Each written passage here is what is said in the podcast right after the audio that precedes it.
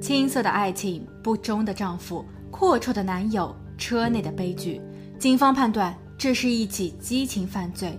那么究竟是谁在冲动下犯下了恶行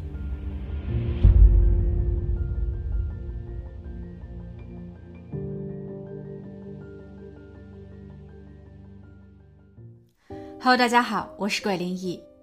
二零二一年八月一日，在夏威夷的第四大岛考爱岛上。一场名为“永不忘记桑迪”的高尔夫锦标赛正如火如荼地举行着。自从桑迪出事后，他的家人成立了基金会，并与当地的 YWCA 协会合作，通过举办赛事来获取筹款，将募集到的款项用于帮助那些受到了不公对待的幸存者。而在当年，桑迪的案件震惊了整个岛屿，整个破案过程持续了整整十二年。在破案后，家属们愿意公开所有细节，希望桑迪能以一种特殊的方式继续有价值的活着。一九九九年夏季，二十一岁的桑迪利用暑假去到了当地的交通部门做兼职，这会让他增加一点经济收入，同时还能开阔他的眼界和见识。而令桑迪更为兴奋的是，在这一段期间，他还收获了一段甜蜜的恋情。不久后，桑迪便与这位在路管部门工作的小伙子达伦成婚。闪婚的议题偶尔也会被人拿来议论，但这对新婚燕尔的关系却一直都很和睦。婚后不到一年，他们就有了个儿子。三年后，小家庭又迎来了第二个男宝宝。桑迪觉得自己是幸运且幸福的。他从不后悔当初为了这段爱情放弃了学业，也放弃了他自小想从事新闻工作的梦想。但就在桑迪一心一意为了这个家，为了他深爱的三个男人全力付出时，二零零五年四月，两个电话号码打破了他原有宁静的生活。那一天，她在为丈夫整理背包，背包的某个口袋中有一张纸条，上面歪歪扭扭地记录着两个号码。在号码的后面备注着一个女人的名字。出于好奇，桑迪拨通了电话，而这也揭露了其丈夫达伦的不忠。桑迪崩溃了。当年夏天，这段持续了五年半的婚姻走到尽头。经协商，在分居期间，两人共同拥有两个儿子的监护权。之后，桑迪搬出了家，并在凯悦酒店的餐饮部申请到了助理经理的岗位。虽然这一份工作需要他从下午两点三十分工作至晚上的十点三十分，导致他没有更多的时间陪伴儿子们，但起码他可以在脱离社会的若干年后立马经济独立。工作后，桑迪都会在每天早上的六点准时来到达伦家接儿子，带他们去早教或是游乐场。在下午上班前，桑迪会与达伦做好交接工作，儿子们跟着父亲过夜，直到次日的六点再一次跟妈妈走。这样的生活模式持续了半年。到二零零六年一月二十五日，桑迪没有上班，他的电话也无人接听。酒店的同事开始担心，因为桑迪从不请假或是迟到。同事在第一时间把这一消息告知了瑞安。瑞安是酒店餐厅的厨师，他在第一次与桑迪见面时就被他迷住了。瑞安展开了猛烈的追求。他带着桑迪去到了外岛旅行和购物。对于桑迪的过去，他毫不在意。他还称自己愿意为了这个女子赴汤蹈火。得知桑迪失联的消息后，瑞安显得心神不宁。直到晚上下班时，他仍旧没有收到桑迪的任何消息。他曾给桑迪的家人拨打电话，但他们也都不清楚桑迪的行迹。于是，瑞安决定去桑迪家看一看。而在桑迪家的车库中，瑞安看到了惊魂一幕。当警员抵达时，他们发现桑迪倒在了自己的汽车内，他的脸上有淤青，头部受伤，嘴唇开裂，脖子处有明显的红色勒痕。警员判断这是用绑带造成的。桑迪离世的原因是呼吸受阻，但在案发现场却没有找到可疑的工具。桑迪所有的东西，例如手机、钱包、证件等，一样不缺。所以也排除了抢劫的可能。警方表示，罪犯的目的很明确，那就是人。在勘察现场、收集证据的同时，另一组警员也开始调查起了桑迪的社交圈，这其中也包括了报案人瑞安。瑞安看上去非常的紧张，他结结巴巴地说，自己在晚上九点三十分左右抵达桑迪家。他敲了敲门，没有应答，于是便绕着屋子走了一圈。当他发现车库的侧墙有一扇窗户时，他走了过去，并透过窗户看见桑迪的车停在里面，而桑迪正在车内。警员问：“那你接下来做了什么？”瑞安回答：“呼叫警方。”但他似乎忘了，在他外拨九幺幺前，他先给自己的朋友打了个电话。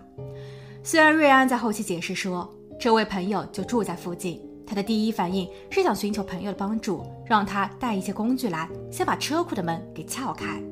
不过这一说法还是让警方产生了怀疑。而另一方面，警员通过桑迪的邻居了解到，事发日二十五号早上六点刚过，邻居有看见桑迪匆匆的出门，然后很快又返回到了家中。与昔日的情况不同，他的身边没有儿子们。另一位邻居表示。据他了解，桑迪在当天的早上约了十点左右做美甲，从他的家出发至美甲店需要四十五分钟的车程，但最终桑迪并没有去，所以他很有可能在早上六点过后至九点十五之间发生了不测。当警员询问瑞安那一段时间他在哪里时，瑞安解释了一大堆，包括交代事发的前一晚桑迪住在他家，两个人的恋爱关系已经确认。他在事发日一早送桑迪回家，桑迪在六点下车。瑞安回到家后又补了一觉。他当天的上班时间是十一点，酒店有打卡记录和同事的佐证。工作期间，他也从未离开过酒店，直到规定的下班时间晚上九点。但对于重点的案发时间段，他却没有一个很好的不在场证明。而随着审讯时间的推移，瑞安变得越来越焦虑。他双手握拳，坐立不安。当警员要求他提供指纹、DNA 和当日所穿的衣服时，瑞安很配合；但在对他进行测谎测试时，他却没能通过。不过，警方也并没有找到实质的证据。瑞安不断的强调，让探员去调查一下正在与桑迪办理离婚手续的达伦。也确实，达伦有他的作案动机。离婚阶段。夫妻之间的财产，其后小孩的监护权、抚养费，这一些都非常容易引发他们的矛盾，所以警方很快就联络了他。达伦在得知桑迪的悲剧后，表现得异常冷漠，不确定这是因为他与桑迪之间已经没有了感情，还是说他早就知道了这一切。在审讯室里，警员问达伦：“你和桑迪还经常联络吗？你最后一次见到桑迪是在什么时候？”达伦不假思索地回答：“因为儿子，所以我们每天都会通话。我还在努力挽回这一段感情。桑迪在事发日的早上有来接过儿子，从他家到我的家也只要十分钟的车程。不过这一陈述很快就被他自己给否决了。达伦纠正说：‘哦，我记错了，桑迪是在事发的前一日来接儿子的，并非是在事发当日。’”他和桑迪至此以后也没有通过电话。警员追问：“那二十五日早上六点至九点十五，你在哪里？”达伦说：“他送儿子去上早教了。”但在警员与早教中心确认后，发现那一天达伦的两个小孩是在七点十五左右抵达学校，直到下午放学才被达伦接走。所以在桑迪出事时，达伦有充分的作案时间。由于达伦在后期也未能通过测谎测试。所以，警员暂时将其扣留，并搜索了他的家。几日后，达伦被释放，因为他的家中并没有找到可疑的物证。在法医对桑迪的汽车进行检验后，发现里面同时查出了瑞安和达伦的指纹。不过，这一点不足为奇，毕竟他和这两个男人都有着密切接触。可惜，在桑迪最后所穿的衣服上，法医并未成功提取到 DNA。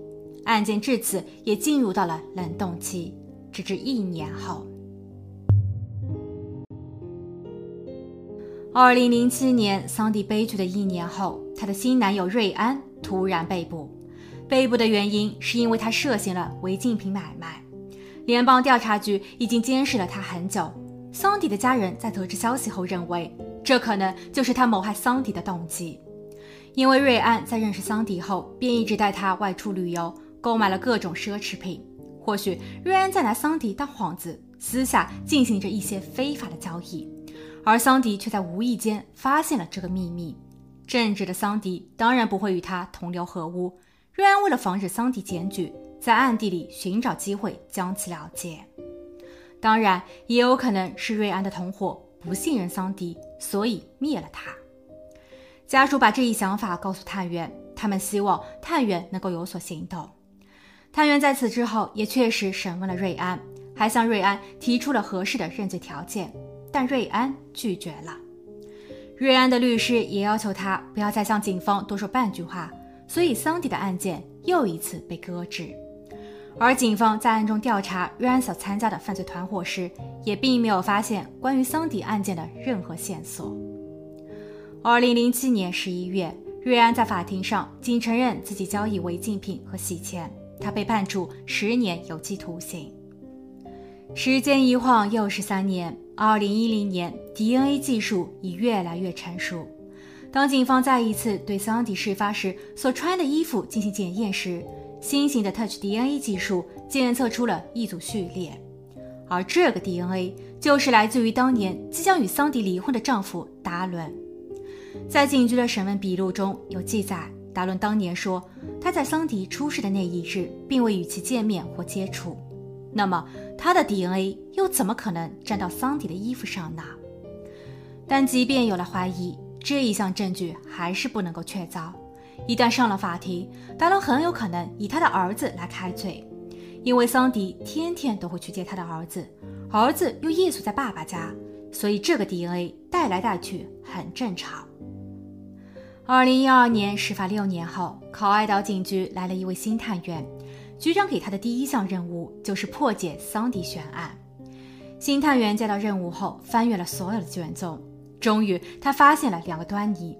一是来自于桑迪给他律师的邮件，邮件中是关于桑迪的离婚起诉，内容中桑迪把达伦描绘成了一个易怒、危险、嫉妒且控制欲极强的男人。桑迪说，此时此刻的他感到非常害怕，达伦会抓住他并做出过激的伤害行为。二是当年在达伦家搜索到的日记本，日记本中达伦记录下了桑迪所犯下的每一个错误。例如，桑迪没有按照规定时间来接儿子，桑迪送儿子去早教，但却迟到了。大儿子在桑迪家摔了一跤，小儿子的身上起了疹，桑迪没有给他及时擦药。但是在桑迪出事的当日，按理说桑迪没有来接儿子，属于达伦所认为的过错，达伦必定会记录下他，但本子里却没有记录。对此，新探员决定对达伦进行起诉。达伦第二次被捕，他沉默不语。他的家人为他取保候审，他的律师直接提出，这所有的一切仅是猜测，而警方拿不出直接证据。此时，在监狱中服刑的瑞安始终不肯承认自己害过桑迪。那么，新探员要如何做才能破解这一谜题呢？桑迪一案一晃眼又过去了多年。虽然嫌犯就在眼前，但警方却拿他们没有任何的办法。桑迪的父亲在2017年时因为揪心此案而心脏病发作，不过幸好在发病后被及时送往了医院救了回来。2017年年末，瑞安出狱，他出狱后的第一件事情便是想与检方谈一谈。他说，在桑迪出事前，他曾与自己去一家餐厅用餐，达伦跟踪了他们。瑞安对此忍无可忍，他冲出了餐厅，准备和达伦说说理。达伦此时显得理直气壮，还想与自己干上一架。此时，桑迪跑了出来，他夹在了两个男人的中间，试图平息即将发生的争斗。